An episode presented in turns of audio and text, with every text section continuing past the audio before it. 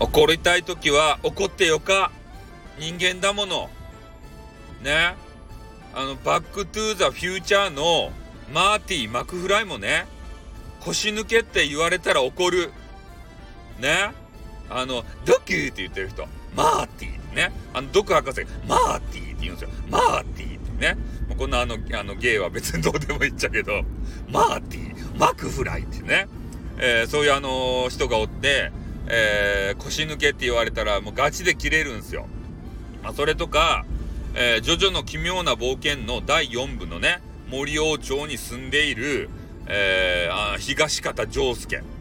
ね、この方もジョジョと言われてる方なんですけど、この人もね、あの髪型をけなされると、もうめちゃめちゃ切れて、もう大変なことになるんですよ。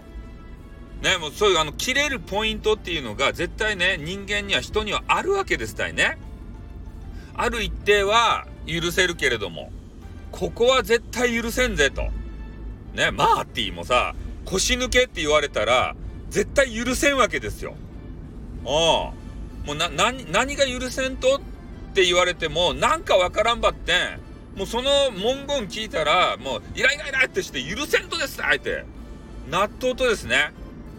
多分ね、風景文氏も今回の事件でね、もうそげなこつは思ったはず。何かが風景文氏の導火線に火をつけてねもうあのとどまること知らないね？そういうかあの形になったっじゃないかなって思うんですよ。うん。これはやっぱねあの吐き出さないと収まりつきません。ね？もうななんでなのって言ってもそれ理由はないです。そげんなっとるけん。怒りの導火線に火がついた件たただそれだけの理由です。ね？マーティー・マクフライがなんで腰抜けって言われて怒るのか。まあ理由はあると思うんですけどあの全部映画見りゃね。で東方丈介がねなぜ髪型けなされたら怒るのか。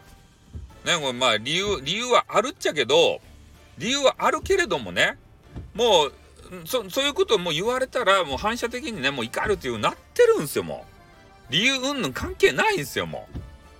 ねなんか分かった？風景文氏は怒ってる。ねただそれだけの事実。うん、これが言いたかっただけ。しつこいね、俺も。ね。ということで終わります。あってん、またな。